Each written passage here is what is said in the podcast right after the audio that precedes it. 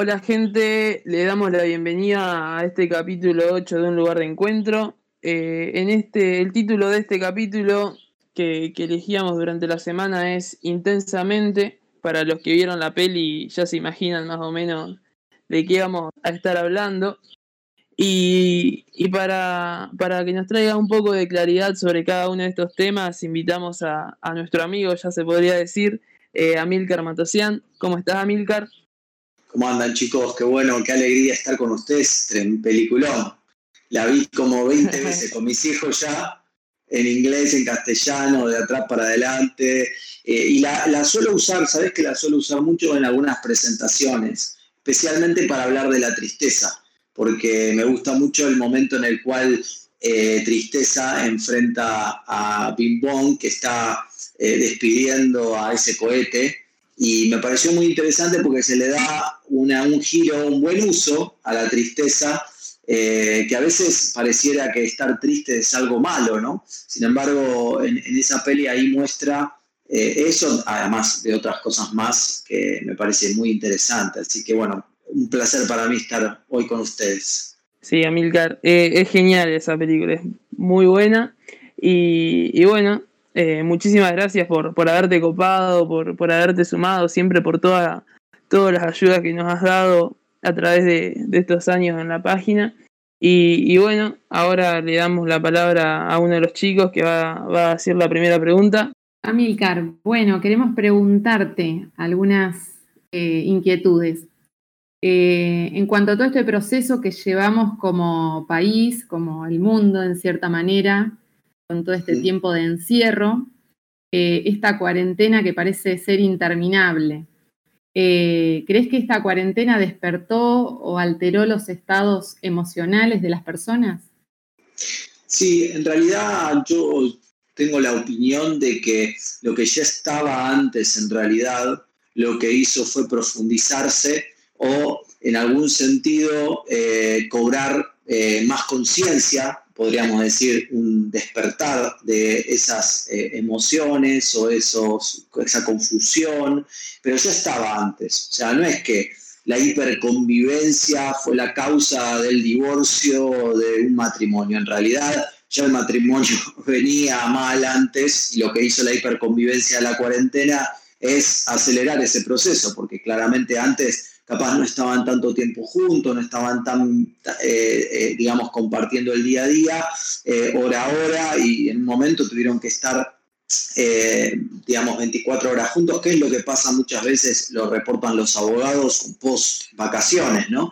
Sí, durante el año más o menos la van manejando, porque claro, casi ni te ves pero cuando llegás a las vacaciones, en este caso la cuarentena, si en, términos de igual, que no son lo mismo, eh, entonces en cierto sentido ya estaba en la mayoría de los casos. Pero no podemos decir que en todos esto ya estaba y que solo se despertó, tuvo una profundización en la cuarentena. Algunos han tenido eh, experiencias con el miedo, eh, claro, al hablar tanto de la muerte, tanto de los infectados, con, en un contexto de demasiada incertidumbre, eh, porque una cosa es hablar de muertos que afectan a una guerra que está, no sé, en, en, África o a miles de kilómetros de tu casa. Y otra cosa es hablar de muertos en tu propio país, de tu propia ciudad, de tu propia región y encima no encontrarle la vuelta. Entonces, en algunos casos despertado y ha aparecido eh, emociones o situaciones en las cuales no lo han sabido cómo afrontar. Pero yo creo que en la gran mayoría, eh, esto es una opinión, ¿sí? Eh, había cosas que ya estaban antes. Claro, es como que se potencia todo de algún modo.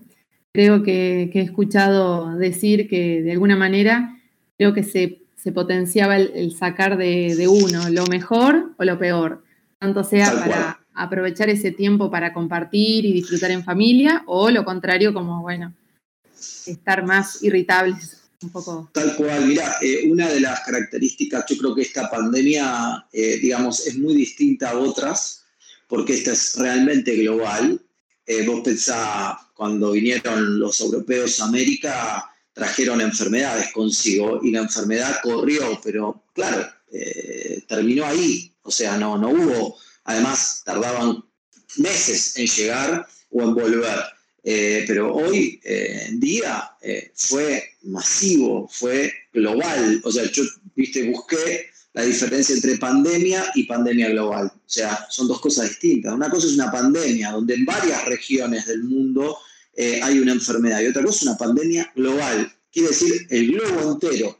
Y el globo entero es porque estamos sumamente conectados eh, por el avión, por el barco, o sea, por el comercio, por el turismo, por trabajo, por lo que sea. Eh, y yo digo que eh, para mí esta generación va a estar atravesada por la pandemia, de tal manera que hay un surgimiento de una nueva generación. Yo la denomino los pandemials. Tomo la idea de, unos publicistas madrilenses que quisieron cargar eh, a, bueno, quisieron hacer chistes con respecto a, a esto de la pandemia. Yo lo tomo como un concepto interesante porque no es lo mismo haber nacido durante las guerras mundiales que haber nacido post guerra mundial. No es lo mismo nacer en la caída del eh, de, eh, comunismo en Rusia que haber nacido cuando cae el muro de Berlín o cuando, no sé, el hombre llega a la luna. Hay hechos que nos atraviesan. Y esta pandemia en cierto sentido también. Así que cuando hablamos de este surgimiento de esta nueva generación, yo refiero a la hipersensibilidad eh, psico-emo-espiritual. Para, lo dije bien, ¿no? Psico-emo-espiritual. A ver si lo puedes repetir. A ver, a ver. creo que no me, no me animo. a ver si. Psico. Emo. Psico, emo, espiritual. Espiritual. No emo del emo, ¿no? Ah, no, no. Sino, de, emocional. Eh, y hablo de la hipersensibilidad integral que las nuevas generaciones están teniendo porque justamente eh, esto es incierto, es a lo largo de un tiempo, porque suponete aquí en Argentina la cuarentena se extendió, pero en otros países que no se extendió tanto la cuarentena, igual hay incertidumbre, porque igual la gente eh, se contagia, igual hay, hay, hay dolor, entonces en cierto sentido estamos viendo que hacia futuro, eh, y yo soy uno de los que afirma, va a haber muchísima más sensibilidad. Es como cuando te golpeas y te haces una herida en la piel y vos estás más sensible. Bueno, así yo veo a esta nueva generación, más sensible contra todo lo que pasa en el exterior. Por eso lo que hablabas, ¿no? La irritabilidad, eh, las explosiones o la implosión, ¿sí? Tanto explotar como implosionar es una reacción frente a un no puedo manejar y controlar lo que está pasando en el exterior. Tal cual, bueno, creo que hoy en día eh, conviene expresarnos y, poder eh, transmitir lo que nos está pasando. Creo que resulta mucho más saludable y de alguna manera eh, poder conocer y ayudar o que nos ayuden. Entonces, resulta y bueno e interesante lo, que mencionabas sobre eso, ese término que marca un poco a esta generación. Decilo, dale, decilo, ¿cómo es? Psico emo espiritual, ya la tengo. Muy bien, lo tenés. Claro, porque lo que yo digo es que el ser humano es integral, yo no lo digo, lo dice la Biblia, ¿no? Que somos seres con cuerpo, alma y espíritu. Pero además hay una dimensión que tenemos que tomar en cuenta, que es lo social, lo económico, la vocación y tantas otras que podríamos enumerar. Eh, la cuarentena nos encerró y por más conectado que estuvimos virtualmente, nos dimos cuenta que necesitábamos el contacto físico, necesitábamos la comunidad presencial. Hay algo que es inherente a las relaciones humanas y es el, beso, el abrazo, el, estrecharse, el mirarse a los ojos presencialmente. Y esto afecta, afecta muchísimo eh, a, nuestro, a, nuestro desarrollo eh, psicoemo-espiritual. ¿Por qué digo psicoemo-espiritual? Porque somos tan psicológicos como emocionales y como espirituales. A veces tendemos a solo afectar solo lo psicológico, lo mental, o solo lo emocional, o solo lo espiritual. No decimos, bueno, ora y listo, o anda al psicólogo, viste, y resuelve, o lee este libro, ¿no? Eh, pero la verdad es que yo entiendo de que el ser humano es integral en, en todo sentido y que los abordajes entonces que yo haga con respecto a mis problemas y que yo aconseje a otros para que lo solucionen es de manera integral. No es solo atendiendo, es orando, yendo al psicólogo y leyendo contenido eh, material que me pueda ayudar a entender y a razonar lo que me está pasando. Así es, Amilcar.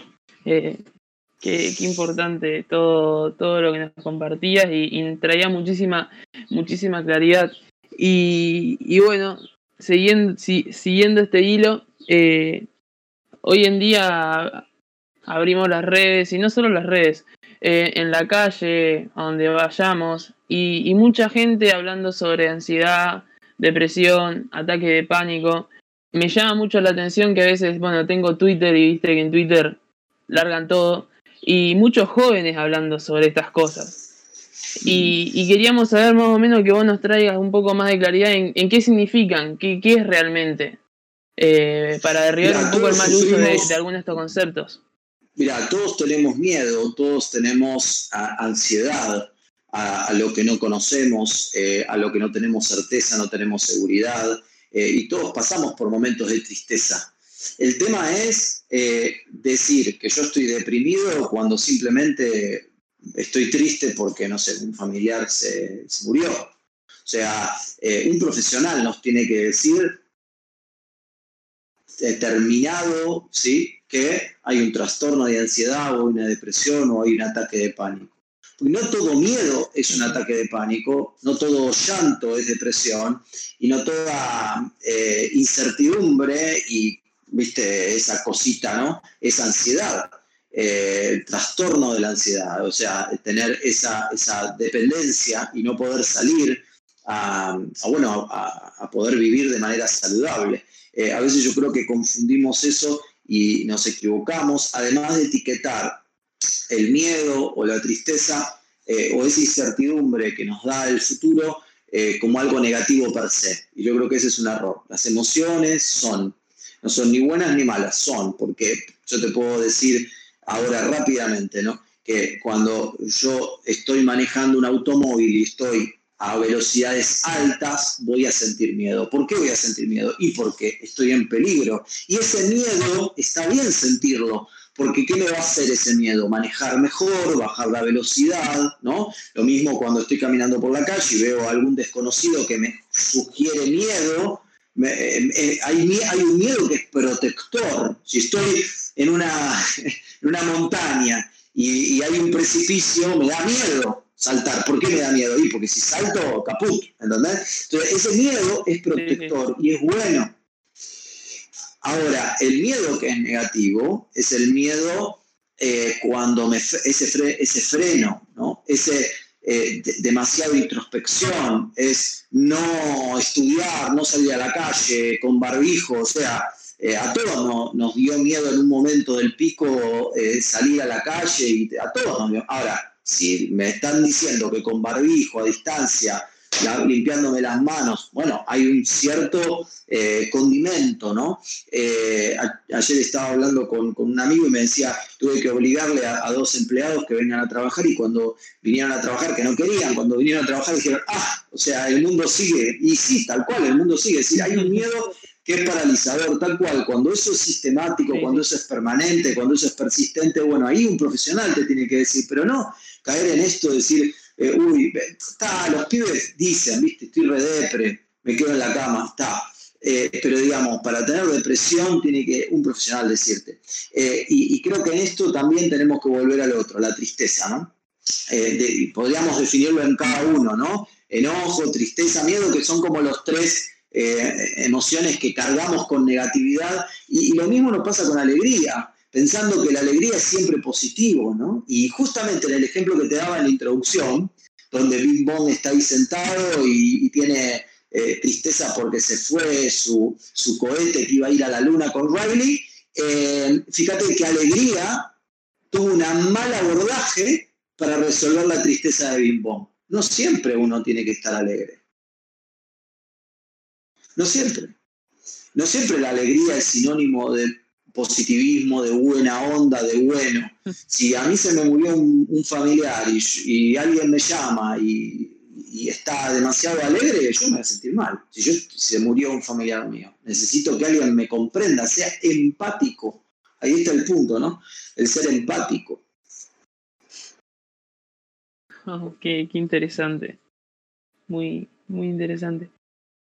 Para, para, para llevarlo a un terreno bíblico, y poder entenderlo en términos de lo que la historia de, Dios y el hombre.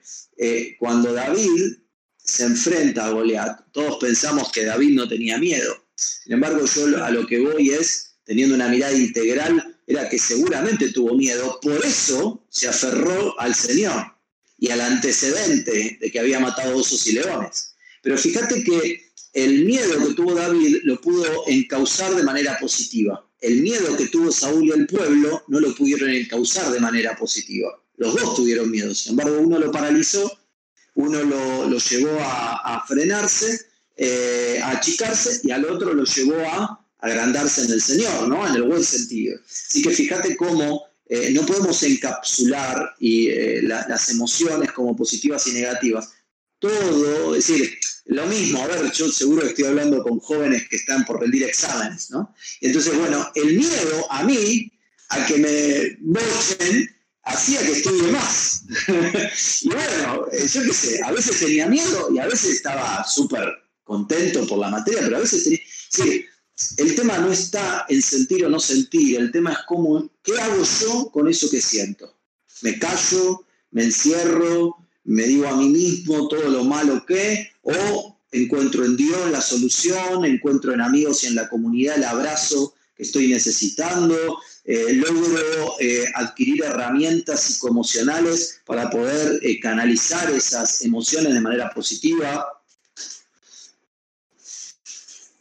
Que me, encantó. o sea, todas las emociones, Dios nos creó, Dios las puso por algo y todas en su medida, eh, o sea, todas en su medida. Somos seres emocionales, eh, así como somos seres económicos, seres sexuales, seres espirituales. El tema es cuando uno solo mira una dimensión y se olvida de lo global. Es como en, la en las materias en el colegio, ¿no? Estudiamos matemática y decimos, ¿para qué matemática? ¿Para qué matemática? ¿Para qué matemática? Bueno, mirá, matemática me sirvió hoy para poner una mesa rebatible en mi nueva oficina. O sea, eh, matemática sirve, sirve, sirve para todo, para carpintería, para oficios, para oficinas, para analizar números y no solo para los profes de matemática, para un ingeniero, para... Sí, a veces tenemos esa dimensión tan digamos, tan parcial, una mirada tan eh, individual de las cosas, eh, que nos hace olvidar el, globo, lo integral. Y cuando hablamos de personas, eh, y más en una situación tan incierta como esta de la pandemia, tenemos que contemplar esa dimensión. Mirá, se subestima... problemas Sí. Sí, yo creo que se subestima por el hecho de que hubo un montón de personas que eh, digamos, a ver, eh, vamos a, hacer un raconto en Argentina por lo menos. Nuestros padres vivieron en una iglesia poco preparada profesionalmente. Eh, pero hoy, cada uno de nosotros no quisiera ser el, el que cada uno cuente, pero están estudiando. entonces hay un conocimiento mayor. Eh, eso eh, es, una ruptura, es un cambio, y es un cambio muy positivo desde mi punto de vista. Yo creo que se subestima eh, porque no se conoce. ¿Viste cuando se decía en el pasado la televisión es del diablo o la psicología es del diablo y toda esta cuestión? Y nunca se entendió en ese, en ese tiempo, ¿no? Que era un instrumento, era un medio. La psicología es un medio, es decir, eh, la, televisión es un medio, un medio para un fin, y que si yo lo puedo utilizar, el tema es cuando nosotros dejamos que otros hablen de las cosas que nosotros deberíamos hablar. ¿sí? yo no estoy hablando de crear una psicología cristiana, sino lo que, lo que el desafío es poder meter el pensamiento de Dios en la academia, ¿no? meter el pensamiento espiritual en las corrientes eh, de psicología y de cualquier otra carrera, eh, porque eh, nuestra mirada sobre la realidad es ética, es moral. Entonces, por ejemplo, si, si hay una empresa que quiere desarrollar un emprendimiento, pero que afecta al medio ambiente, si yo tengo incorporado dentro de la ingeniería eh, conceptos éticos morales del Evangelio, vamos a tender a cuidar el medio ambiente, entonces vamos a rechazar ese tipo de emprendimientos. Digo, estoy hablando de otro ejemplo como para salir de lo que estábamos hablando y no ser monotemático. Entonces, eh, creo que va por ahí el tema de la, del rechazo, ¿no? que se vio durante mucho tiempo. Incluso en algunas comunidades hoy también hay rechazo, pero yo creo que está perdiendo terreno porque nuestra propia comunidad, nuestra propia gente, bueno, yo, yo me egresé en la UBA, ¿no? de la Universidad de Buenos Aires, por lo tanto, digamos, em, negaría a mí mismo eh, todo, mi, todo mi desarrollo y todo lo que me ha incorporado la facultad a mi mirada de la realidad. Entonces yo soy un defensor de esto, de tener un abordaje integral, ¿no? Y contemplar tanto lo espiritual como las emociones. No es una cosa o la otra, son complementarias. Sí, totalmente, totalmente. Podríamos decir que, que, Dios creó las emociones, por eso es necesario también tenerlas en cuenta y poder llevarlas de alguna manera. Sin ir más lejos, también mismo en la Biblia, o sea, tenemos el libro de Job donde describe perfectamente un mil millones de emociones. El profeta Jeremías, eh, bueno, cuida, por sobre todas las cosas, dice la escritura, cuida tu corazón. Y cuando habla en el Antiguo Testamento, corazón, no está hablando del corazón, eh, ¿no? Eh, está hablando de otra cosa, está hablando de nuestro ser espiritual, nuestras decisiones, nuestra mente, nuestra emocionalidad tiene una perspectiva integral esa palabra, porque de él emana la vida, porque de él es la fuente de vida, dice otra versión. Así que ya la escritura lo habla y lo habla fuertemente. De hecho, fíjate, primera escena, primera escena de hermanos en la Biblia, el enojo llevó al pecado a Caín. Sí, eh, la envidia más el enojo, ¿no? Eh, por lo tanto, eh, digamos, desde el principio ya porque justamente eso lo nos diferencia, eso es lo que nos, nos diferencia de las máquinas, lo que nos diferencia de la robótica, lo que nos diferencia de, esto, ¿no? De, las paredes, de los objetos, es que somos emocionales, somos creativos, somos espirituales. Eh, bueno, entonces en base a esto tendríamos que preguntarnos cómo identificar si estoy o alguien cercano está pasando por esto y cómo le acompañamos a esa persona que está pasando por esto. Bien, yo creo que, herramientas. Yo creo, que, yo creo que te va dando señales las personas cuando caen en un pozo depresivo o está deprimida. Eh, por decir ese ejemplo, ¿no? Eh, se, queda, se queda mucho en la cama, eh, no se conecta con otras personas, está muy cerrada en sí misma, la ves cabizbaja, su forma de vestirse, está desalineado, desalineada, son como señales. Eh, a ver, eh, dejó de trabajar o dejó de estudiar, son señales, ¿no? son señales que te dan la pauta de que está pasando por una posibilidad o una situación de depresión. Ahora, quien diga que está deprimido será un psicólogo. Y eso es importante porque así nosotros podemos entender y poder de manera inteligente abordar a esa persona.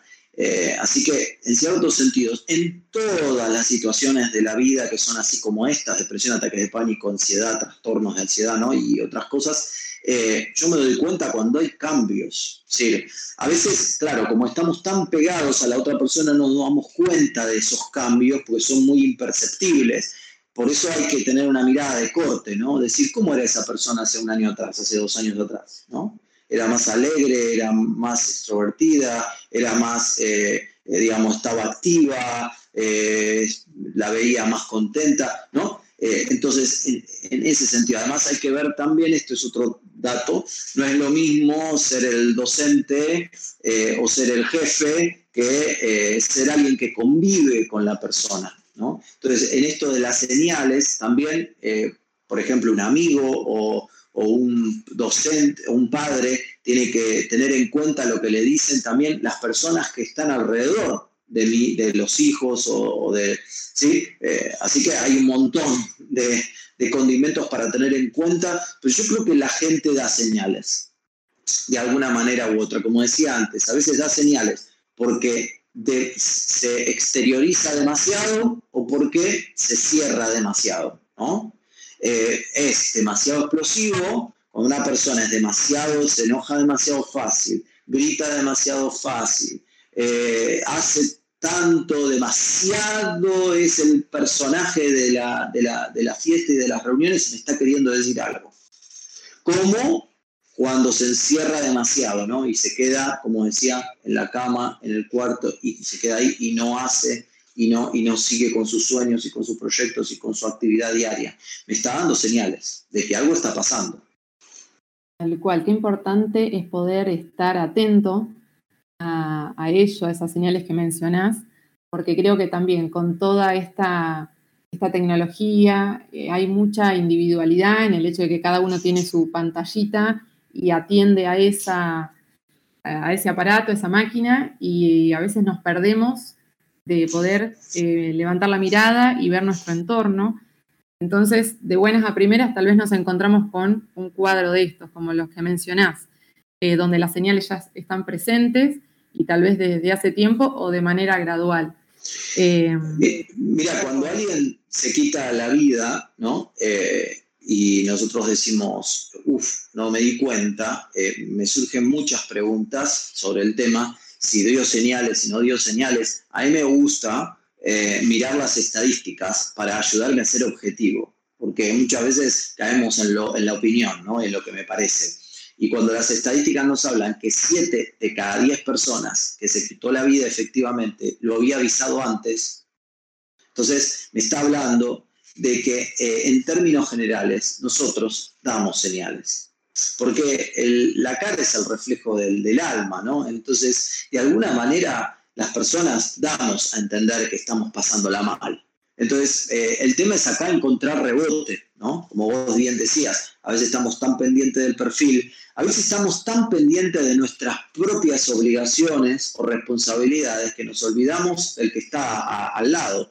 Por eso el Señor fue muy tajante con esto y dijo, no es el levita y el sacerdote, el camino no es el Antiguo Testamento, el camino es el del Nuevo, el del samaritano, que está preparado, que escucha, que ve, que, se acerca, que cura heridas, que invierte tiempo y dinero, posponiendo su actividad para salvar a una persona, atenderlo. Ahí vemos la compasión, la empatía, la escucha activa, eh, una, una acción específica eh, y, luego es interesantísimo como en ese pasaje el samaritano dice que, le dice al hospedador que después va a volver. O sea, él va a hacer su actividad y después va a volver para ver si todo está bien o si necesita algo de más. Así que fíjate cómo el samaritano eh, está reflejando de qué manera nosotros tendríamos que ser, cómo nos deberíamos desenvolver en el día a día. No solo está hablando de iglesia, ministerio, o de los pastores o de los líderes, está hablando de nosotros como cristianos, cómo deberíamos movernos, no en modo samaritán, en modo sacerdote o levita, que estaban más ocupados en su actividad, en cuidar el templo, en llevar adelante sus reuniones, sino ocupado en las personas que realmente lo necesitan. Entonces, ahí hay, ahí hay otras señales que nosotros tenemos que tener bien en cuenta. No podemos pasar la vida eh, sin afectar a los otros, sin escucharles. A veces pareciera que estamos tan ocupados en nosotros, eh, y eso, bueno, eh, tiene un nombre, ¿no? Egoísmo. Eh, a veces estamos tan pendientes de nosotros que nos olvidamos de los demás. Por supuesto, digamos, también soy consciente de que no podemos estar todo el tiempo con, ayudando a otros, también nos tenemos que ayudar a nosotros. Ama a tu prójimo como a ti mismo, ¿no? Pero de esto se trata, ¿no? De, de, ser un poco más empáticos, más en este contexto de pandemia, es si uno está más armado, si uno tiene otras herramientas, si uno está más estable, bueno, poder mirar alrededor y, socorrer a los que, los que los necesitan, porque hay mucho y cada vez va a haber más, cada vez va a haber más por la, solo el dato de que eh, se paró el mundo durante un tiempo y eso dejó marginado a un montón de personas, así que lo económico eh, va a afectar mucho a un montón de personas. Así que si somos iglesias, si nos llamamos cristianos, tenemos que caminar en modo samaritano. Tal cual, qué bueno eh, recordar las palabras de Jesús, sus enseñanzas y volver a, esa esencia, a la base de todo, eh, en donde podemos mirar eh, al prójimo, al otro, aquel que lo necesita, y un poco, como mencionabas, estas señales nos, nos darán indicio para poder acompañar, para poder estar para aquel que lo necesita, y uno también, si en algún momento nos encontramos de ese modo, el hecho de poder expresarlo siempre eh, es más fácil que puedan ayudarnos y que puedan estar para nosotros también. y, de algún modo creo que hay momentos en que si bien podemos encontrarnos con señales o no, pero eh, todos en algún momento tenemos ese no tengo ganas, la famosa frase eh, que creo que está potenciada aún más en este tiempo. Eh, ¿qué pensás de, cómo podemos afrontar esta situación? No tengo eh, ganas. qué difícil, ¿no? Qué difícil. Eh, mira, el no tengo ganas hace, poquito eh, el Señor me hablaba fuertemente sobre todo lo puedo en Cristo que me fortalece. Y me hablaba de que de, una experiencia que tuve, de hecho miro para atrás, ¿no? Eh, para atrás quiero decir atrás del celular, y veo un conector para eh, la luz LED, otro conector para la otra luz LED, otro conector para el celular, otro para la tablet, el otro para la compu, ¿no? Y cada uno de los dispositivos tiene distintos pines de carga, ¿no? Y, yo decía, wow, qué, cosa, qué experiencia, ¿no? Me, ocurrió que en un momento quería cargar el Kindle de mi esposa y ¿dónde, y dónde está el cargador? ¿no? Y encontré el cargador y, claro, el cargador que encontré era el del parlante eh, Bluetooth, no era el de, y me volví loco, ¿viste? dije, ¿cómo puede ser? ¿No? Cada dispositivo, y cuanto más avanza la tecnología, te lo van cambiando, ¿no? Parece a propósito. Entonces, eso se me ocurrió, se me cruzó la idea de que Dios ya no había puesto dentro nuestro, ¿no? Como la Matrix, es algo etéreo, ¿no? Algo espiritual, nos puso distintos pines de carga en donde tenemos que cargar nuestras pilas. ¿no? las baterías, que el día a día nos descarga, eh, como cualquier dispositivo, ¿no? cualquier dispositivo, por más que no se use, eh, más lo de esta tecnología, ¿no? El ladrillo de Nokia, ¿no? Que no, ese era eterno, ¿no? Pero, digamos, eh, cualquier tipo de, smartphone, no sé si lo tuviste. Sí, sí, soy de otro tiempo, sí, sí. ¿Cuánto duraba? No sé, un mes, capaz. Más o menos. Más o menos, pero bueno, eso ya fue, ¿no? Es decir, ahora tenemos la pantalla, todo táctil y esto, y gasta. Por más que, digamos, nos ha pasado a muchos, que capaz lo dejamos el celular y, por más que no le hayamos hecho nada, igual la batería se descarga. ¿no? Esto me, habla, es una metáfora de nosotros. Nosotros nos descargamos por, el hecho de vivir. Necesitamos recargarnos, recargarnos las pilas. Y para recargarnos las pilas necesitamos recuperar este concepto de todo lo puedo en Cristo que me fortalece. Cristo ya nos puso pies de descarga. Uno son los amigos. Yo descubro que cuando uno tiene verdaderos amigos y pasa tiempo con ellos, eh, con, eh, son amigos saludables, ¿no? Amigos que te nutren, amigos donde hay un ida y vuelta, uno se recarga se recarga. También yo me di cuenta que la comunidad de fe, no el culto, ojo, ¿eh? no el culto, la comunidad de fe, es decir, ese pastor cercano, ese líder cercano, ese, compañero, ¿no? La comunidad, el servicio ¿no? a otros nos recarga nuestras pilas. Y por supuesto, la adoración, la oración, la búsqueda de Dios es un gran cargador de pilas. A Elías le pasó. A Elías le pasó, luego de la eh, tremenda manifestación del fuego en el monte, eh, se escapó y tuvo miedo y la pasó mal. La pasó tan mal que fue caminando por el desierto y decidió quitarse la vida. Se acostó en un arbusto y dijo, Señor, no soy mejor que mis antepasados, eh, quítame la vida, ya no quiero estar más aquí, ¿no? Ya, ya no tengo sentido. Porque claro, necesitamos, ¿y qué hizo ahí Elías? Elías descansó y comió. Fíjate qué interesante cómo Elías vivió todo este proceso. Vivió el proceso de conectarse con Dios, vivió el proceso de además de descansar. Tuvo una, un, momento en el cual durmió y comió. Por lo tanto, ¿cómo puedo tener ganas? Bueno, para resumir, tengo que descansar mejor, tengo que aprender a consumir eh, comida nutritiva física, pero también tecnológica. Tengo que dormir de noche, básico. Tengo que volver a la oración y a la adoración sincera de un corazón abierto, no a estudiar solo, sino principalmente abrir mi corazón al Señor y demás. Tengo que integrarme en una comunidad de fe y por supuesto eh, tengo que conectarme con amigos que me nutran y que me bendigan. La historia de Elías termina de la siguiente manera, que Dios le pide que vuelva por el mismo camino que lo llevó a la depresión y al quitarse la vida para ungir a dos reyes y a, su sucesor. Cuando uno encuentra en Cristo la fortaleza para salir adelante en estos pines que describía, uno tiene la fuerza nueva para caminar en el propósito por el cual Dios lo llamó. Y eso es lo último, ¿no? Eh, ¿Cómo encuentro ganas volviendo a mi llamado?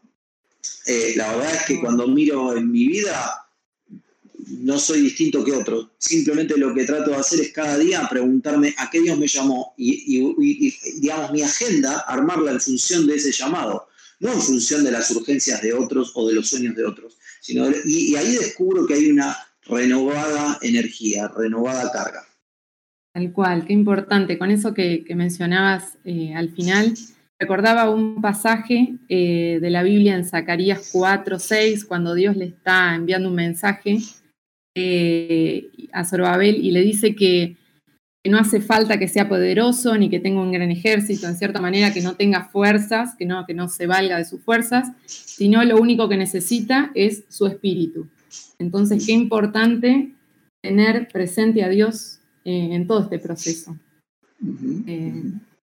Así que bueno, eso creo que es fundamental. Yo, sabes que creo que los que son fuertes en realidad, eh, en, realidad han descubierto cómo superar su debilidad en Cristo.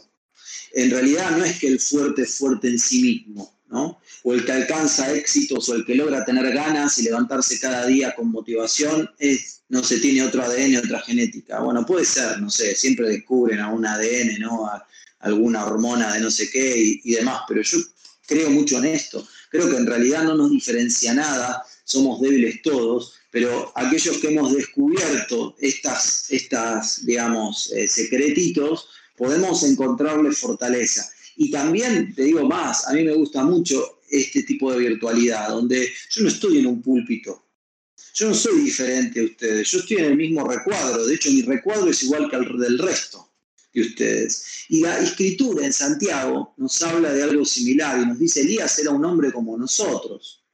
Y, tenemos que volver a recordar esto, porque a veces eh, esta pandemia nos hizo idealizar, ¿no? Idealizar tanto a personas que, mm, que después pensamos que es simple, que es sencillo, ¿no? ¿Cómo es esto de lo espiritual? ¿Cómo puedo fortalecerme en lo espiritual? ¿no? Entonces, de ahí eh, de, desgranar eh, este, este pasaje, todo lo puedo en Cristo que me fortalece, a través de estos pines, y por supuesto que habrá otros, ¿no? Eh, no, no ahí no hablé de los hobbies, pero vos sabés que los hobbies son cable a tierra, se le dice también, esos gustos que no son tu profesión, ¿no? pero digamos, cuando uno tiene un hobby, eh, yo siempre lo digo, ¿no? Cuando estoy demasiado estresado, le digo a mi esposa, yo cocino y me hago una, una, una comida riquísima, es mi cara de tierra. Y ahí mi espíritu y mi corazón y, mi mente está pensando, está, está le estoy poniendo todo, toda mi carga, toda mi preocupación a esa, esa comida. Es mi cable a tierra, ¿no? Entonces, en los hobbies también, porque a veces pensamos el todo lo puedo en Cristo que nos fortalece, simplemente orar y ya salgo con fuerzas. Y muchos lo han intentado y no lo han, eh, digamos, eh, no lo descubrieron en la práctica que es tan sencillo. Porque claro, somos seres integrales, necesitamos de la oración, de los hobbies, de los amigos, de la iglesia, necesitamos de todo. Por eso la fe no es individual, la fe en Cristo es, es, colectiva. La decisión de seguir a Cristo es personal, pero no individual. No somos individuos que andamos por ahí eh, sin importarnos lo que le pasa a los demás. Wow, qué, qué, tremendo. Ahora creo que, que sería bueno preguntarnos cómo encontró a Dios ¿Cómo encontró Elías a Dios en medio de todo este proceso, en toda esta situación? ¿Y cómo podemos encontrarnos cada uno con Dios? ¿O dejarnos encontrar por Dios en medio de, nuestra ansiedad, nuestras preocupaciones, nuestras emociones? Es que en realidad uno se da cuenta de eso, que en realidad es Dios el que nos quiere encontrar. Mira, si Elías hubiera, eh, en vez de escaparse al desierto, se hubiera quedado y hubiera buscado a Dios ahí, lo hubiera encontrado y hubiera encontrado la fortaleza para seguir adelante. Sin embargo, escapó. Entonces, eh, yo, entiendo de que, de que ahí está el punto, ¿no? A veces no tengo ganas ni siquiera de apartarme y orar, ¿no? A veces nos cuesta encontrar esas, ese, ese, momento y encontrar esa fuerza para hacerlo, porque justamente estamos pasando por una debilidad, por una, estamos siendo vulnerables. ¿Cómo encuentro yo fortaleza? Para, aunque sea orar. Ahí siempre sugiero hacer las oraciones SOS. Señor, necesito ayuda. Pedro no podía apartarse cuando se estaba hundiendo y decir, bueno, me voy a mi cuarto a orar, a buscar a Dios, una hora y media, dos horas, a ayunar. Si estaba hundiéndose, Señor, sálvame, gritó. ¿no? Eh, esas son las oraciones SOS. A veces simplemente tenemos que gritar, Señor, sálvame. Y Él viene a nuestro encuentro. Él está esperando eso. Si no, ¿por qué sentido tendría todo el tiempo Jesús preguntándole al ciego qué querés que haga? ¿no? El ciego gritando descontrolado, Señor, Señor, Señor, Hijo de David, ten misericordia de mí, ten misericordia de mí. Era obvio que necesitaba eh, recibir vista. ¿Para quién era obvio? Para mí pero capaz para el ciego quería una, un, no sé, un caballo nuevo, yo qué sé. Eh, por eso Jesús le preguntaba, ¿qué crees que haga? Porque estaba buscando esa validación. Entonces, de alguna manera eh, necesitamos hacer ese tipo de oraciones, ese tipo a veces de gritos desesperados para encontrarnos con el Señor. Y Él, él viene siempre al corazón que está amargado, quebrantado, ansioso. Fíjense, depositen en Él sus ansiedades para que Él cuide de ustedes. Dios es un Dios que quiere cuidar de nosotros, no resolver nuestros problemas. Dios no es eh, una maquinita en la cual yo le pongo una monedita y, me da lo que, lo que yo necesito para satisfacerme lo que quiero, un snacks o, o una botellita o una latita. Eh, Dios es mucho más grande que todo eso. Entonces, eh, ahí está, ¿no? El Señor quiere cuidar de nosotros. Creo que en uno de los videos que ustedes usaron, yo conté la historia donde viene uno de mis hijos y grita desesperado porque se golpeó y viene gritando desesperado a los brazos de papá. Y papá no puede sanarle, es solo el Señor el que puede sanarle, pero es un golpe nomás, ¿no? Es un ejemplo, ¿bien? ¿Y ¿Qué están buscando cuando gritan papá, papá? ¿La sanidad o simplemente un abrazo de amor y de seguridad? Necesitan eso, un abrazo de amor y seguridad. Muchas veces eso lo sana, eh, ¿no? Eh, y, nosotros necesitamos eso, eh, sacarnos el ropaje de religioso, y de, no, no, bueno, me tengo que apartar y todo, y toda esta cuestión, ¿no? Y, abrir nuestro corazón, somos hijos. Cuando María y Marta se enfrentan al Señor, eh, no le piden una audiencia privada, se lo dicen delante de todos, si vos hubieras estado acá, Jesús, mi hermano no hubiera muerto. ¿Qué pasó que te fuiste?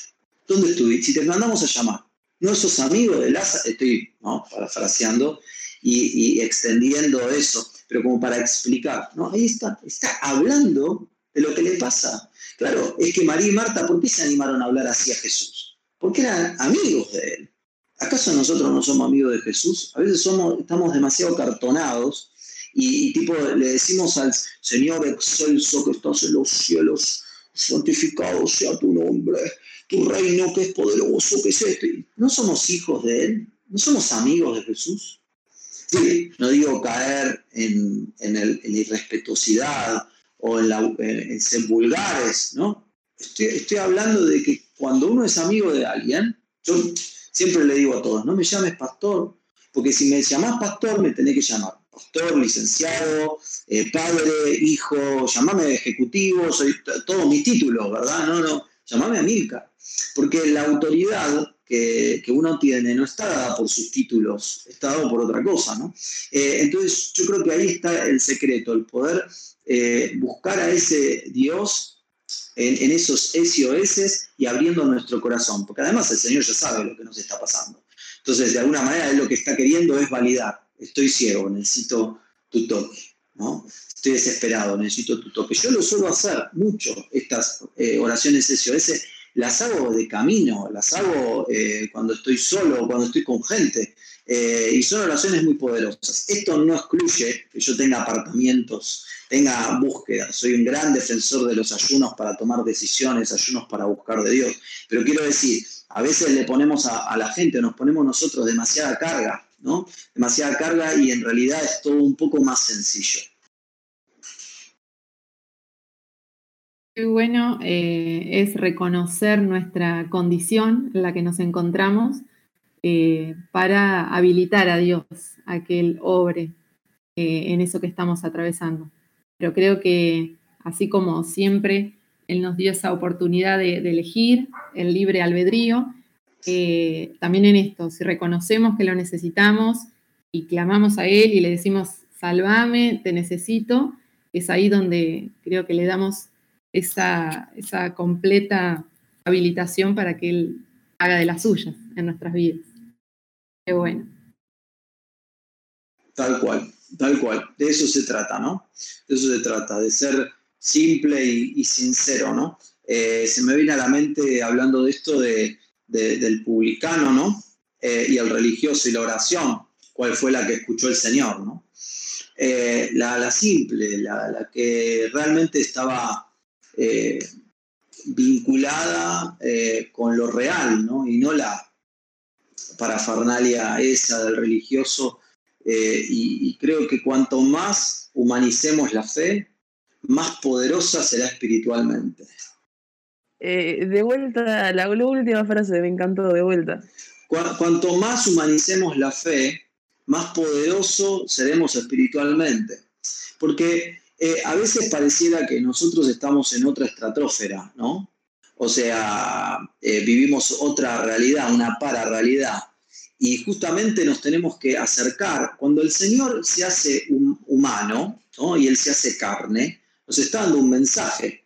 Tenemos que encarnar la fe en obras concretas. Tenemos que encarnar nuestra espiritualidad en relaciones saludables. No podemos disociar lo espiritual de lo mundano.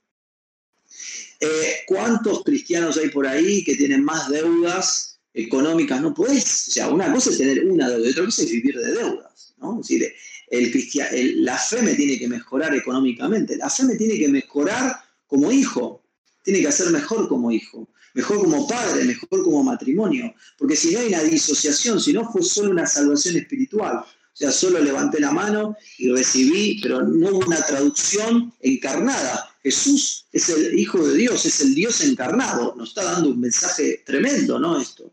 Eh, entonces, eh, cuando hablo de humanizar nuestra espiritualidad, cuando hablo de humanizar nuestra fe, hablo justamente de esto, de, ser más humanos, más empáticos, más amorosos, más generosos, tener más dominio propio, eh, no deberle nada a nadie, perdonar fácil, más humanos. Cuanto más humanos nos convirtamos, cuanto más compasión en nosotros, más poderoso va a ser lo espiritual en nosotros. Eh, nuestra oración va a ser más efectiva, nuestra predicación va a ser más contundente, porque no va a estar basada en eh, pensamientos abstractos o ideas abstractas, sino que va a estar, ¿por qué un pastor, un líder, una iglesia tiene más peso que otra?